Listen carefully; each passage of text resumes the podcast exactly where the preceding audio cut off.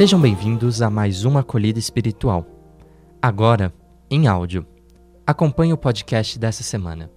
Vida consagrada, Assunção de Nossa Senhora. A Assunção de Nossa Senhora ao céu, celebrada no próximo domingo, significa que o Senhor reconheceu e recompensou todos os seus méritos de mãe.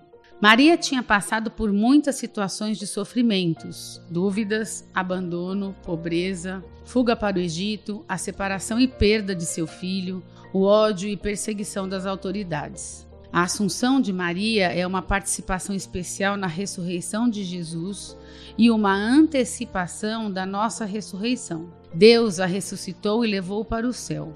O Papa Pio VII, em 1950, proclamou a Assunção de Nossa Senhora dogma de fé. Disse ele: Finalmente, a Imaculada Virgem, preservada imune de toda mancha, terminado o curso da vida terrestre, foi assunta em corpo e alma à glória celeste. E para que mais plenamente estivesse conforme a seu Filho, Senhor dos Senhores e vencedor do pecado e da morte, foi exaltada pelo Senhor como Rainha do Universo. A festa da Assunção de Nossa Senhora quer nos lembrar ainda da vida na sua plenitude perfeita. Para isso, na vida, tudo leva tempo, exige perseverança e entusiasmo para acontecer. É necessário o tempo da descoberta, do acalentar, do plantar, do cultivar e do sonhar. A vocação de cada um é um caminho de busca, descoberta, realização.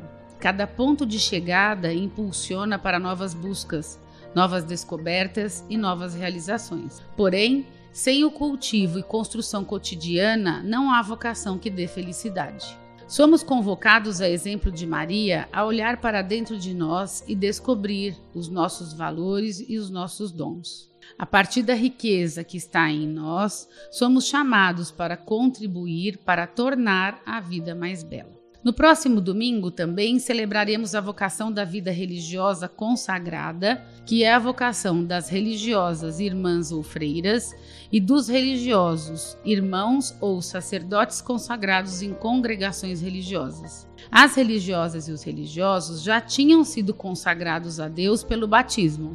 Mesmo assim, por um chamado especial, são consagrados a Deus de um modo novo, comprometendo-se a viver as promessas a castidade consagrada, consagrando a sua pessoa a Deus somente. O celibato, renunciando assim a consagrar-se a uma pessoa humana no matrimônio. A pobreza evangélica deixando de pôr sua confiança e esperança nos bens terrenos e pondo-os a serviço dos irmãos.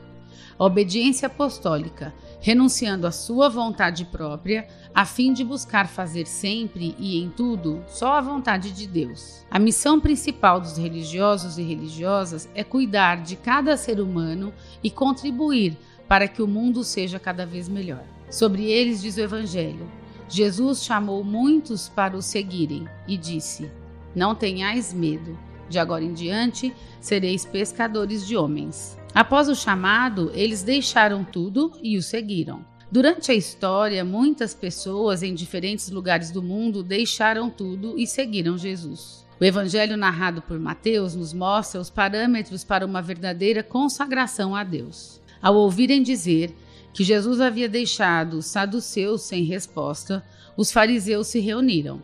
Um deles, perito na lei, o pôs à prova com esta pergunta: Mestre, qual é o maior mandamento da lei?